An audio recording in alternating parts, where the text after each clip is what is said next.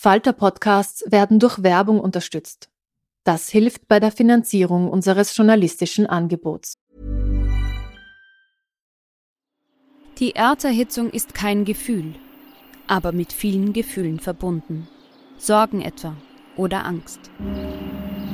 Eine Veranstaltung gegen diese Ohnmacht ist Tipping Time, eine Klimakonferenz der Zivilgesellschaft. Von 9.5. bis 11.5. findet Tipping Time in Kooperation von Globe Art, Solektiv und Tangente St. Pölten statt und lädt ein zu Diskurs, Diskussionen und Workshops mit namhaften Vortragenden wie Nikolai Schulz und Friederike Otto. Weitere Informationen finden Sie auf www.tangentesanktpölten.at. Ready to pop the question? The jewelers at BlueNile.com have got sparkle down to a science with beautiful lab-grown diamonds worthy of your most brilliant moments. Their lab grown diamonds are independently graded and guaranteed identical to natural diamonds, and they're ready to ship to your door. Go to Bluenile.com and use promo code LISTEN to get $50 off your purchase of $500 or more. That's code LISTEN at Bluenile.com for $50 off. Bluenile.com code LISTEN.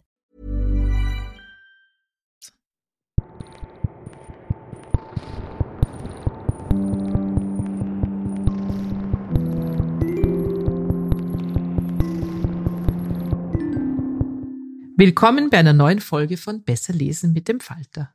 Mein Name ist Petra Hartlieb und ich freue mich auf meinen heutigen Gast, Hui Pham.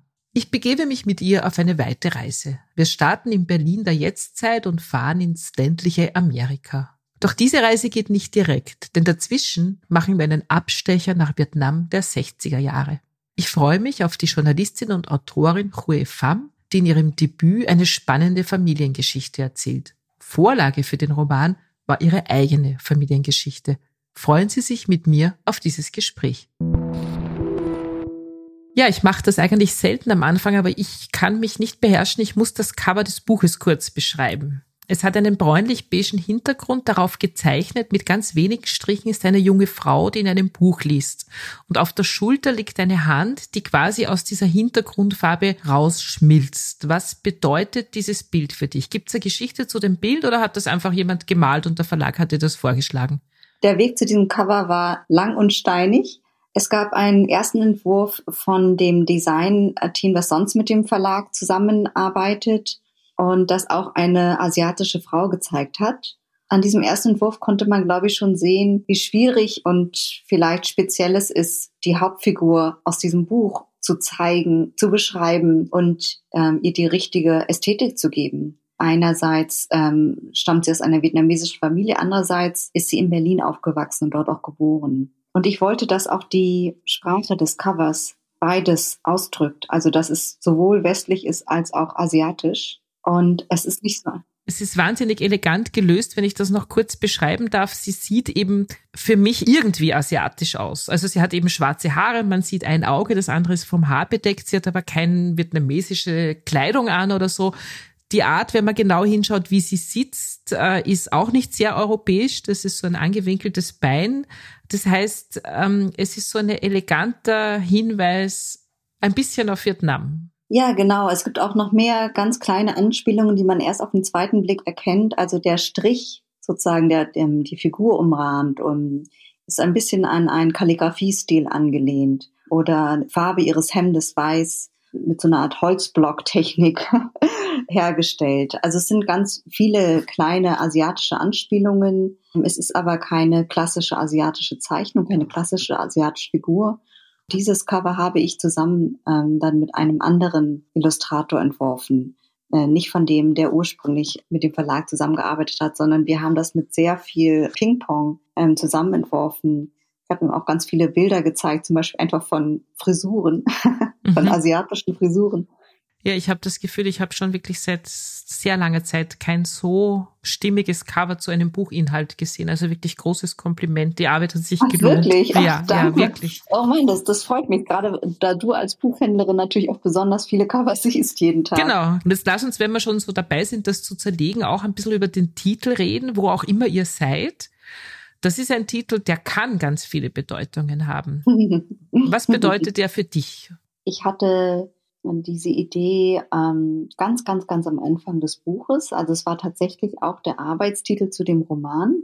Und dann habe ich ihn aber zwischendurch ähm, in den Jahren, in denen ich an dem Buch gearbeitet habe, habe ich den Titel immer wieder verworfen und dachte, ach nee, der ist jetzt, der ist mir zu kitschig, er ist mir zu unklar, was ist damit überhaupt gemeint und müssen wir nicht irgendwie viel stärker und härter auf das Cell machen oder müssen wir nicht mehr so lakonischer sein? Ist nicht ein Worttitel eigentlich das neue Ding äh, in der in der deutschsprachigen Literatur? Also ich habe damit ähm, immer wieder auch gehadert ähm, und ich glaube, es liegt daran, weil dieser Titel auch für mich selber sehr offen ist. Wo auch immer ihr seid, ähm, ist für mich ein Satz, aber für viele andere auch ein Halbsatz. Für mich ist auch offen, wer diesen Satz ausspricht. Mhm. Ähm, äh, es gibt in diesem Buch drei Protagonisten, aus deren ähm, Perspektive die Handlung erzählt wird. Sie sind alle sehr unterschiedlich. Die Ich-Erzählerin die wir auch auf dem Cover sehen. Und die ist ungefähr 30, ähm, lebt in Berlin, kommt aus dieser vietnamesischen Familie. Es gibt ihren Vater, der in, in Saigon geboren wurde, aber nach Deutschland gekommen ist und jetzt ein ziemlich arriviertes bürgerliches Leben führt als Arzt. Und dann gibt es ihren Onkel, der der jüngere Bruder des Vaters ist und als Bootsflüchtling in die USA geflohen ist. Da muss ich jetzt mal einhaken. Wir müssen die Figuren so ein bisschen aufdröseln, denke ich mir, damit man sich das gut vorstellen kann. Das Buch beginnt mit der jungen Frau. Das ist die Protagonistin, also eine der Protagonisten in einem Buch. Es ist eben eine junge Frau, die in Berlin lebt, äh, sehr berlinerisch ist, äh, einen Job hat, ungefähr 30 ist. Und trotzdem wird sie ständig gefragt, wo sie herkommt. Erstens, warum? Ja. Äh, zweitens, was macht das mit ihr und wie geht sie damit um? Wie geht sie damit? Ja, sie tut sich damit schwer. Sie ähm, hat das Gefühl, ständig in ihrem Dasein hinterfragt zu werden. Denn sie selbst würde diese Frage damit beantworten, dass sie aus Berlin und Deutschland kommt. Aber es ist äh, doch nochmal für andere schwierig zu verstehen, wie das zusammenpasst mit ihrem Äußeren. Deswegen beschließt sie auch, das kommt ganz am Anfang des Buchs vor, einen vietnamesischen Namen abzulegen und sich einen deutschen Namen zuzulegen. Ja, wie wir aber wissen, wenn wir weiterlesen, löst das aber nur ein bisschen das Problem, oder? Ja, es, es löst das Problem nicht. Es ist sehr symbolisch für das Problem und für die Frage, was Menschen tun, um irgendwo anzukommen, in einer Gesellschaft anzukommen, wie sie sich verrenken und anpassen und wie ein Chamäleon ihre Farbe wechseln. Und dennoch sind sie ja trotzdem der gleiche Mensch. Dennoch bleibt etwas in ihnen zurück. Und das, was du verdrängst, wird vielleicht erstmal auf den ersten Blick unsichtbar. Aber wenn man auf den zweiten Blick näher rangeht, dann sieht man eben, dass da noch etwas anderes in dir drin ist. So ist es jedenfalls bei der Hauptperson. Vielleicht müssen wir noch ein bisschen über Hard Facts reden. Man muss nämlich, glaube ich, in Österreich erklären, dass in Deutschland sehr viele vietnamesischstämmige Menschen leben. Bei uns gibt's die ja eigentlich gar nicht. Ähm, vielleicht kannst du uns ganz kurz was über diese Gruppe der Menschen erzählen. Wie viel sind das ungefähr? Wie sind sie ins Land gekommen? Gibt's da eine Geschichte dazu? Weil das ist eine Gruppe aus einem Land, äh, das existiert in Österreich nicht als Gruppe. In Deutschland ist die Gruppe der Vietnamesen auch nicht so groß wie zum Beispiel die der Türken oder der Polen. Sie wächst aber immer mehr und sie wird auch immer sichtbarer. Offiziellen Schätzungen zufolge sind es ungefähr 158.000 Menschen vietnamesischer Herkunft, die in Deutschland leben. Wahrscheinlich sind es aber mehr, weil es auch ähm, gerade in den letzten Jahren viele Vietnamesen gab, die ohne Papiere eingereist sind und zum Beispiel in Nagelstudios oder Massagesalons arbeiten oder Restaurants. Es gab verschiedene Wellen der vietnamesischen Einwanderung nach Deutschland. Also es gab ähnlich wie die Vaterfigur aus dem Buch, gab es so Ende der 60er ähm, die ersten Einwanderer, die also äh, nach Deutschland kamen, während in Vietnam noch Krieg herrschte.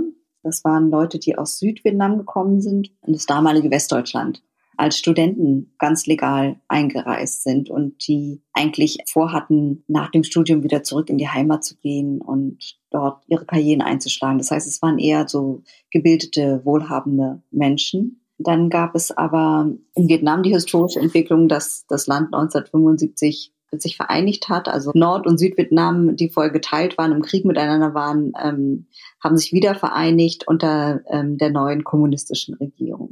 Diese neue kommunistische Regierung hat dann äh, Vertragsarbeiter entsandt in die damalige DDR. Das war auch noch eine sehr große Welle, die sozusagen dann in den 80er Jahren nach Deutschland gekommen sind. Und viele sind dann auch hier geblieben, nachdem es die DDR nicht mehr gab und Deutschland wieder vereinigt wurde. Und in den letzten Jahren gab es eben ja eine vermehrt eine Einwanderungswelle auch von, von Menschen, die als Flüchtlinge gekommen sind oder zum Teil auch als illegale Einwanderer. Ich war vor vielen Jahren mal in Vietnam und war lustigerweise eingeladen zu einem Abendessen beim österreichischen Botschafter und der hat dann quasi mir zu Ehren lauter deutsch sprechende Vietnamesen eingeladen mhm. und ich fand es wahnsinnig lustig, weil die haben alle sächsischen Dialekt gesprochen. Ja.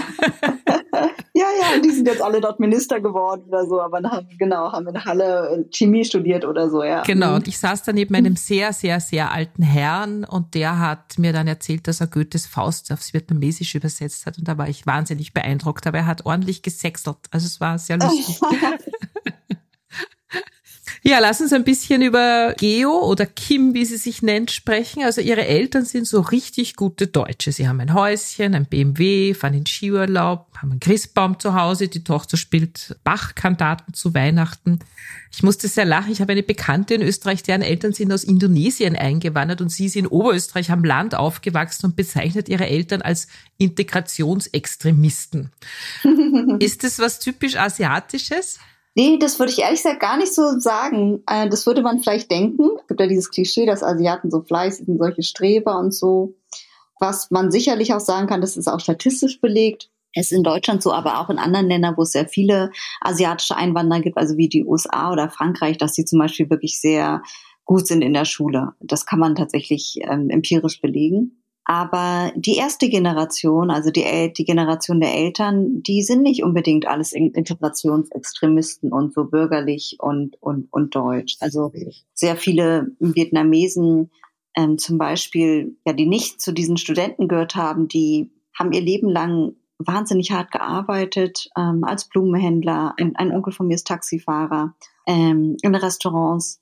Und die hatten einfach zum Beispiel nie Zeit, um richtig Deutsch zu lernen. Und es gibt schon viele Vietnamesen der ersten Generation, die die Sprache nicht so gut beherrschen und die weit entfernt davon sind, jetzt äh, so dieses bürgerliche Leben zu führen, wie das, was meine Protagonistin führt.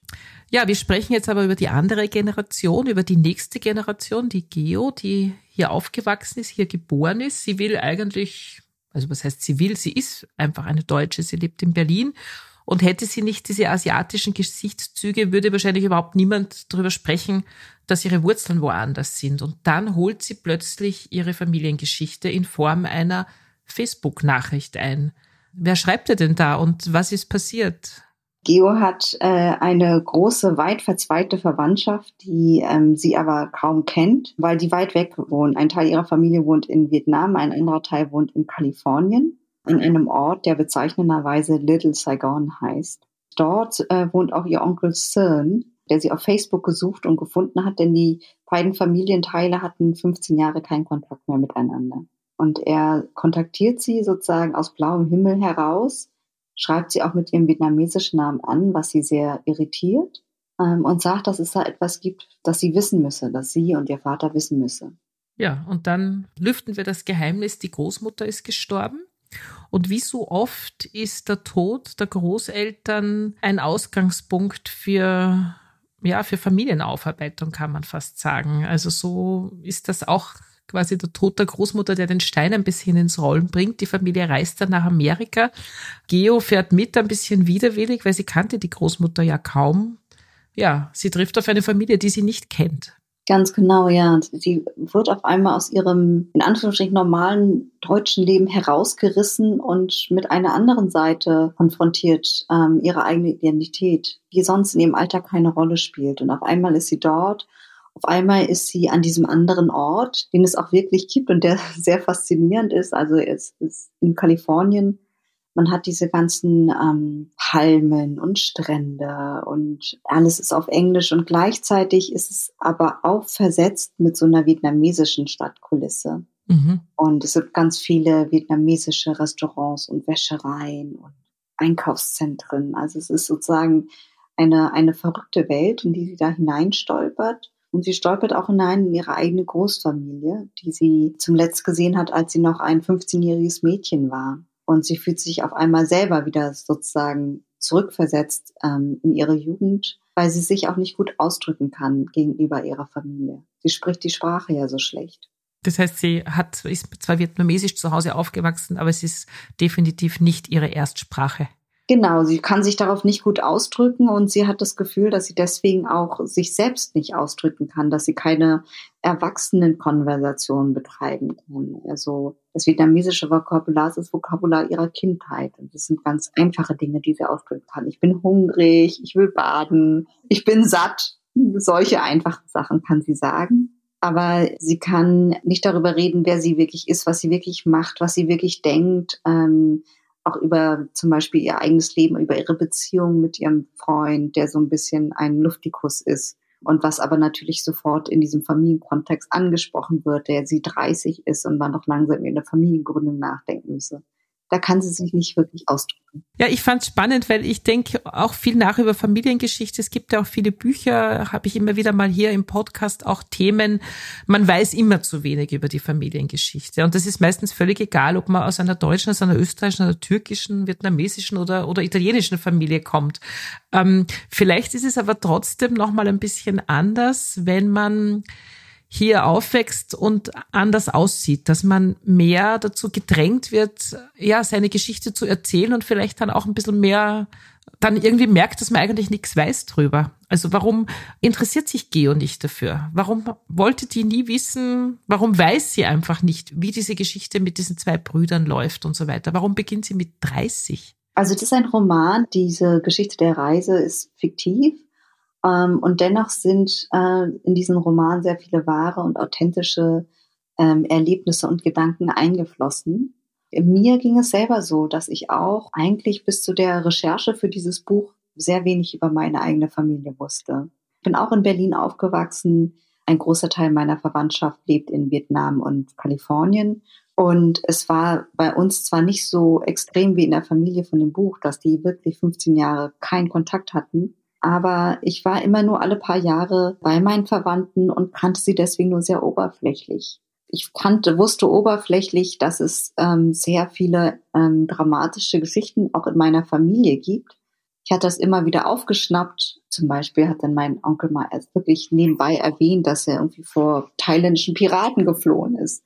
Aber nur so nebenbei, dass ich eigentlich gar nicht verstanden habe, was eigentlich der Kontext ist, was da wirklich passiert ist als ich dann die Idee zu diesem Buch entwickelt habe, habe ich wirklich ähm, lange Interviews mit meinen Verwandten geführt und sie danach gefragt. Und es war auch das erste Mal, dass ich da, sie danach fragen konnte, weil es auch in unserer Familie, in unserer globalisierten, zerrissenen Familie gab es vorher diese Gespräche nicht. Und nachdem dann dieses Buch erschienen ist, haben mir auch viele andere Vietnamesen der zweiten Generation gesagt, dass sie auch sehr wenig über ihre Familiengeschichten wissen. Ja, die Geo kommt ja während der Reise drauf, dass sie ungeplant äh, schwanger ist. Also sie macht da ziemlich dramatisch quasi mitten im Familientreffen am Klo den Schwangerschaftstest. Ich habe sehr mitgelitten mit ihr. Äh, spielt das dann auch noch eine Rolle für ihr Verhalten? Das ist ja dann unabhängig davon, dass sie eigentlich gar nicht weiß, wie das jetzt weitergeht mit der Schwangerschaft. Aber es macht ja was mit einem, oder?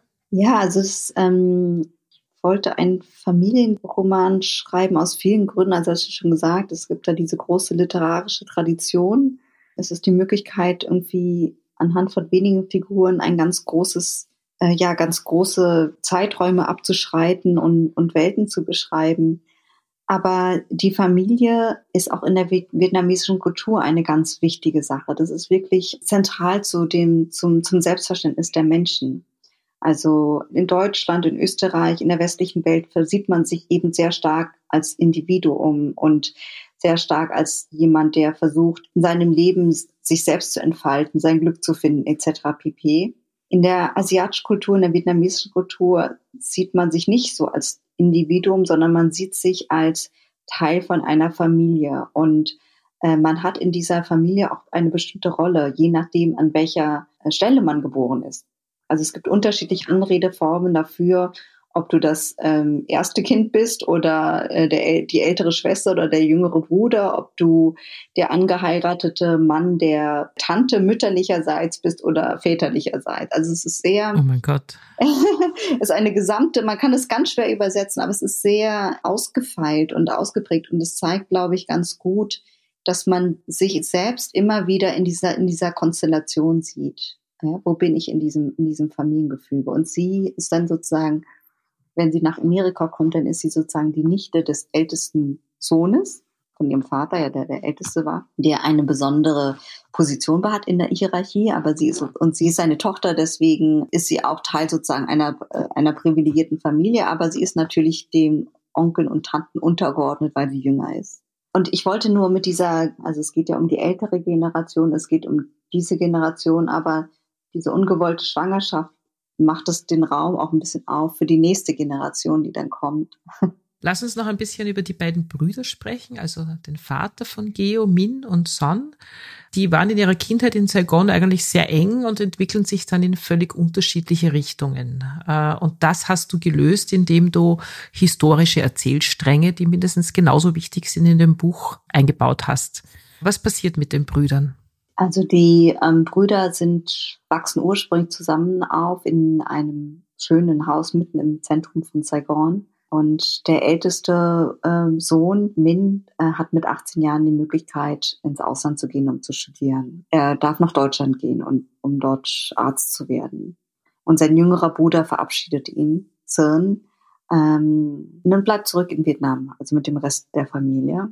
Und er bekommt nicht mit, wie sich sein Bruder in der Ferne in Deutschland verändert, wie er dort in die deutsche Studentenbewegung der 68er eintaucht und sich zunehmend politisiert und ein Anhänger von Ho Chi Minh wird. Die Familie in Vietnam, Sern wiederum, erlebt eine ganz andere Realität. Sie erleben, wie die äh, Kommunisten, die ja von Ho Chi Minh angeführt wurden, immer mehr äh, im Krieg immer stärker werden und schließlich auch sogar Saigon erobern, also die Stadt, in der sie wohnen. Und wenn sie daran denken, dann haben sie nichts, dann haben sie Todesangst. Die Familie zu Hause hat Todesangst und der jüngere Bruder Sun auch. Er versucht dann äh, noch in der Nacht, in der die, in der die Kommunisten Saigon erreichen, versucht er mit seiner Familie zu fliehen. Ja, nicht zu viel verraten, weil die Leute sollen ja das Buch auch lesen. Ich fand das wahnsinnig faszinierend und ich glaube, ich habe das noch nie so gelesen in irgendeinem Buch ähm, weil wir als ähm, linke Europäerinnen glauben ja irgendwie alles über Vietnam zu wissen. Mhm. Wer sind die Bösen, wer sind die Guten? Mit dem räumst du ziemlich gründlich auf, indem du eben die Geschichte der beiden Brüder gleichwertig erzählst. Und was ich auch so interessant fand, ist quasi auch diese Instrumentalisierung von Min in der linken Studentenbewegung, weil da war natürlich, es war natürlich cool. Du kämpfst irgendwie gegen die Amerikaner in Vietnam in Berlin auf der Straße und hast einen echten Vietnamesen, der gar nicht weiß, wie ihm geschieht eigentlich, weil er da auch so, so reingerutscht ist. Und dann hast du diesen Bruder, und dem seine einzige Hoffnung ist, dass die Amerikaner ihn da rausholen. Also wie, wie, wie bist du auf die Idee gekommen? Wie hast du das recherchiert? Das ist einfach eine super Darstellung, finde ich. Ja, also vielen Dank, dass du das sagst. Ähm, das war mir auch ein großes Anliegen mit dem Buch, weil es äh, tatsächlich so ähm, der Vietnamkrieg eine, eine sehr romantische Vorstellung gibt ähm, zum Vietnamkrieg aus idealistischen Gründen, ähm, auch gerade von Leuten, die in, in Deutschland die 68er erlebt haben. Die Wahrheit hat viel mehr Schatten und Widersprüche. Und die Wahrheit ist eine, die ganz viele Familien in Vietnam erleben und meine eigene auch. Nicht so extrem wie in dem Buch, aber es war tatsächlich auch so, dass ähm, ich zu diesem Thema Interviews geführt habe mit meinem Vater und seinen Brüdern. Und es war eine ähnliche Entwicklung. Also es ist wirklich so, dass es in vielen Familien diese politische Spaltung gibt, wo ein Teil dann sozusagen sympathisiert hat mit den Kommunisten und ein anderer nichts mehr gehasst hat als die. Also man findet diesen ähm, Konflikt zum Beispiel auch in den Romanen von Viet Thanh Nguyen, der ja äh, der Sympathisant geschrieben hat, den Pulitzerpreis gewonnen hat und ähm, vor kurzem auch ein neues Buch rausgebracht hat, die Idealisten. Mhm. Da gibt es so zwei Freunde, der eine ist heimlich ein, ein, ein kommunistischer Sympathisant und der andere ist äh, eben Kommunistenjäger im Grunde. Mhm. Und das sind aber zwei beste Freunde. Also es ist ein Konflikt, der extrem dramatisch ist und dennoch äh, gleichzeitig etwas, was ja weit verbreitet in diesen Familien der vietnamesischen Diaspora Du bist ja eine sehr renommierte Journalistin und deine Themen, die du journalistisch bearbeitest, sind nicht der asiatische Raum, die sind sehr, sehr breit gefächert, sehr vielseitig. Jetzt hast du deine Familiengeschichte ja nicht aufgeschrieben, sondern du hast ein bisschen recherchiert und du hast durchaus quasi Anleihen in deiner Familiengeschichte genommen. Warum hast du dich dem in einer Romanform genähert? Am Anfang dachte ich erst, dass ich ähm, eine Art erzählerisches Sachbuch schreiben würde und ich habe das wirklich wie eine große Recherche begonnen und bin dann all die Schauplätze gereist, also nach Vietnam, Kambodscha, Kalifornien und äh, Bayern ähm, und habe ganz viele Interviews geführt mit meinen Verwandten, aber auch mit Zeitzeugen, Schriftstellern, Historikern, um die Fakten zu sammeln. Und dann hatte ich sehr viel Material und habe angefangen zu schreiben und mir fiel auf, dass es mich sehr einschränken würde, wenn ich einfach nur das Leben meiner eigenen Familie protokollieren würde, nur oder erzählen würde. Ich habe dann angefangen, die Figuren zu verändern oder zu verschmelzen und auch mir wirklich zu überlegen, was ist eigentlich der dramatische Kern von dieser Geschichte? Ähm, was ist das dunkle Geheimnis, das in dieser Familie tief verborgen liegt? was äh, sich durch das Buch zieht, aber ganz, erst ganz am Ende aufgelöst wird. Und das wir sicher nicht verraten werden? Nein.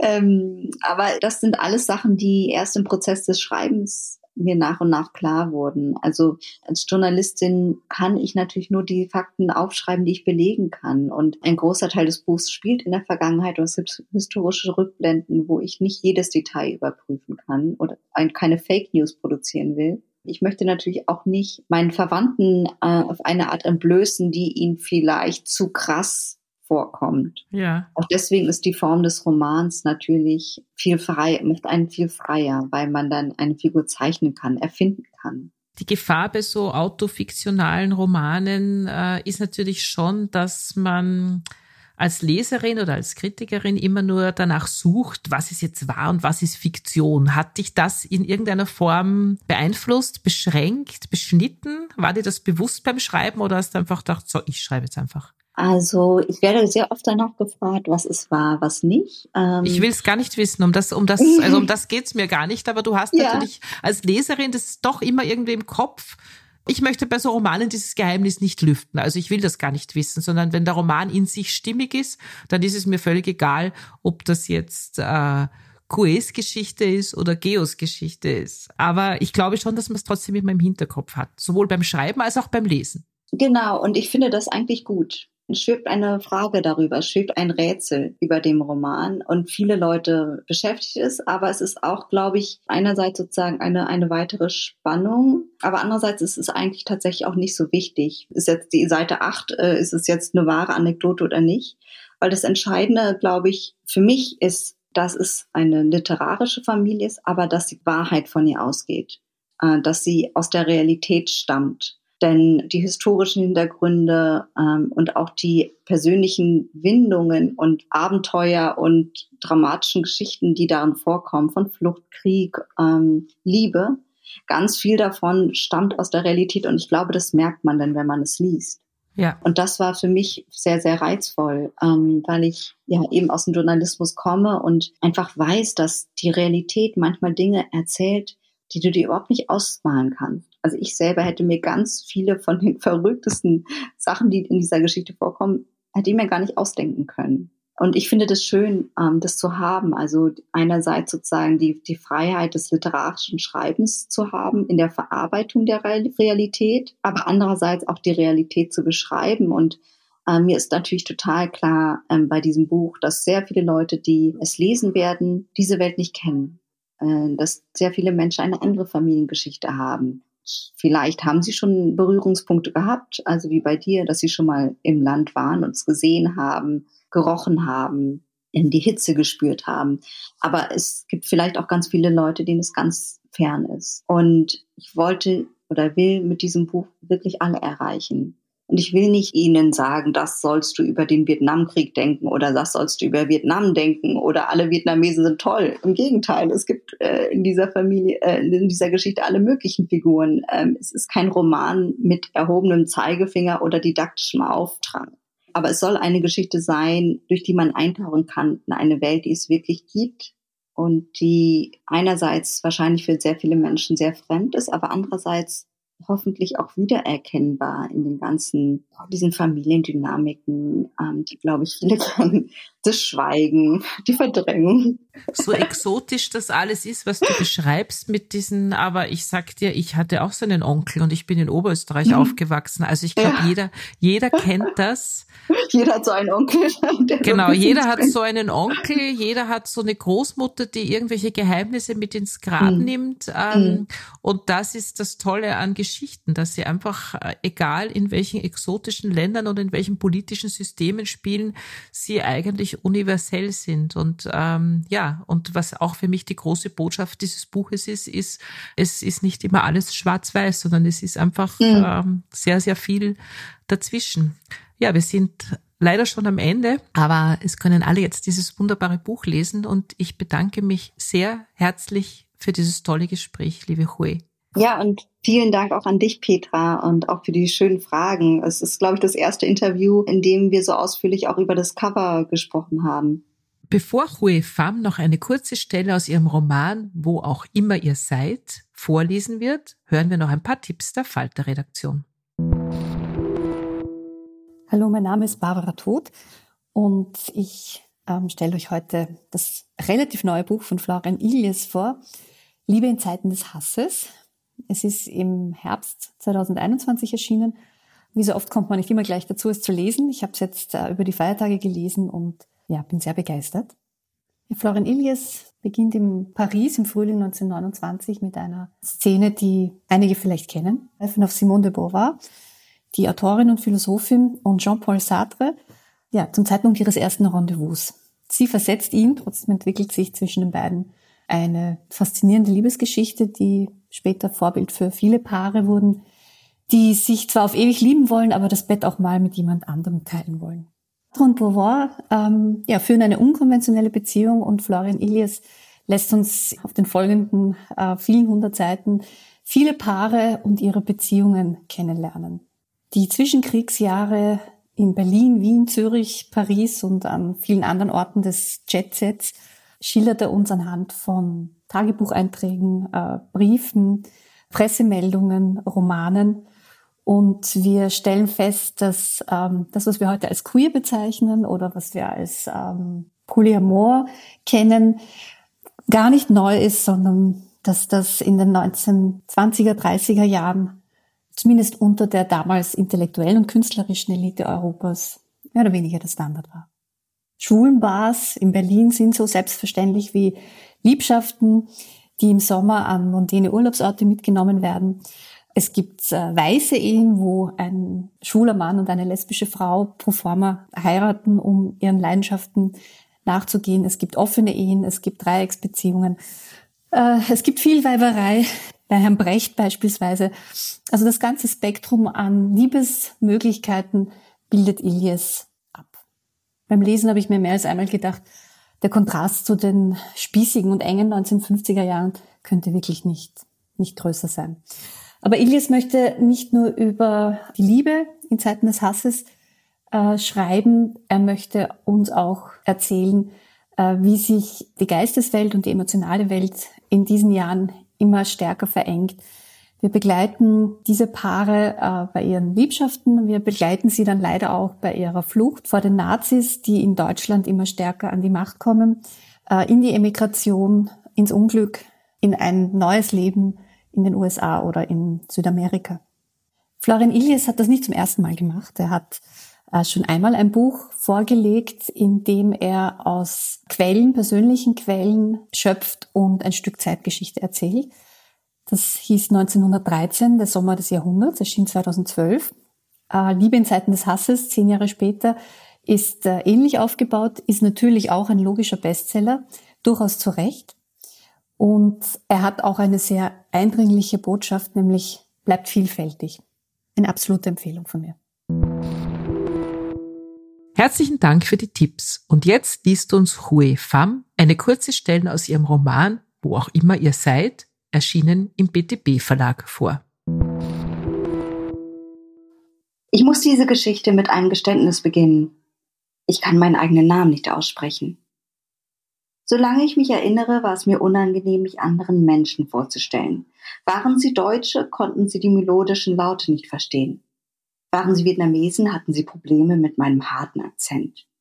Die Deutschen umgingen das Problem, indem sie mich gar nicht ansprachen. Die Vietnamesen fragten, wie schreibt man das? Einer sagte, bist du dir sicher? Ich erinnere mich an meine kindlichen Versuche, mit meinem Problem umzugehen. Gingen wir zu Karstadt, fuhr ich in die Spielzeugabteilung und suchte unter dem bedruckten Bleistift nach meinem Namen. Gingen wir zum Baumarkt, setzte ich meine Hoffnungen auf die bunten, langen Schlüsselanhänger. Wenn ich meinen Namen nur finden würde, dachte ich, wäre das der Beweis, dass alles richtig war mit mir. Hunderte Bleistifte und Schlüsselanhänger durchsuchte ich. Ich fand Katrin, Christina und einmal, da hüpfte mein Herz, Kira. Geo fand ich nicht. Geo existierte nur in der Welt meiner Familie und auf dem Titel eines Buches, das in dem Kellerregal meines Vaters stand. Dieu und Geo, das Mädchen Geo. Ein Werk, das für die vietnamesische Literatur so wichtig war wie die Leiden des jungen Werther für die deutsche. Natürlich konnte ich es nicht lesen. Immer wenn mein Vater aufräumen musste, holte er dieses Buch hervor und sagte, Weißt du eigentlich, dass du nach einer berühmten jungen Frau benannt bist? Jeder Schüler hat diesen Roman gelesen. Du bist in ganz Vietnam bekannt. Und weil ich meinem Vater als Kind alles geglaubt habe, glaubte ich ihm auch das und stellte mir vor, wie ich durch Vietnam laufen und von allen möglichen Leuten angesprochen werden würde. Unzählige Male würde ich mich vorstellen und meinen Namen aussprechen müssen. Unzählige Nachfragen würden darauf folgen. Als ich 16 war, nannte ich mich um, weil ich glaubte, mit einem besseren Namen bessere Chancen zu haben, in Janets Clique aufgenommen zu werden. Als ich 20 war, ließ sich mein Pass ändern, weil ich endlich so etwas wie Macht über mein Schicksal verspürte. Seit zehn Jahren bin ich ein anderer. Die Deutschen sagen Kim zu mir, die Vietnamesen Kim. Es ist nicht richtig, aber es ist einfacher so. Der Verlust meiner Vergangenheit hat mir nichts ausgemacht, wirklich nicht, bis ich diese Nachricht erhielt. Das war's wieder mit Besser lesen mit dem Falter für heute. Mein Gast war Hui Pham mit ihrem neuen Buch wo auch immer ihr seid, erschienen im BTB Verlag. Ich hoffe, es hat Ihnen gefallen. Abonnieren und bewerten Sie uns bei Apple Podcasts, bei Spotify oder in der Podcast-App Ihrer Wahl. Alle Informationen zu den einzelnen Büchern bekommen Sie auch auf falter.at slash Buchpodcast oder in den Shownotes zu jeder Episode. Alle zwei Wochen gibt es eine neue Folge. Ich freue mich schon aufs nächste Mal.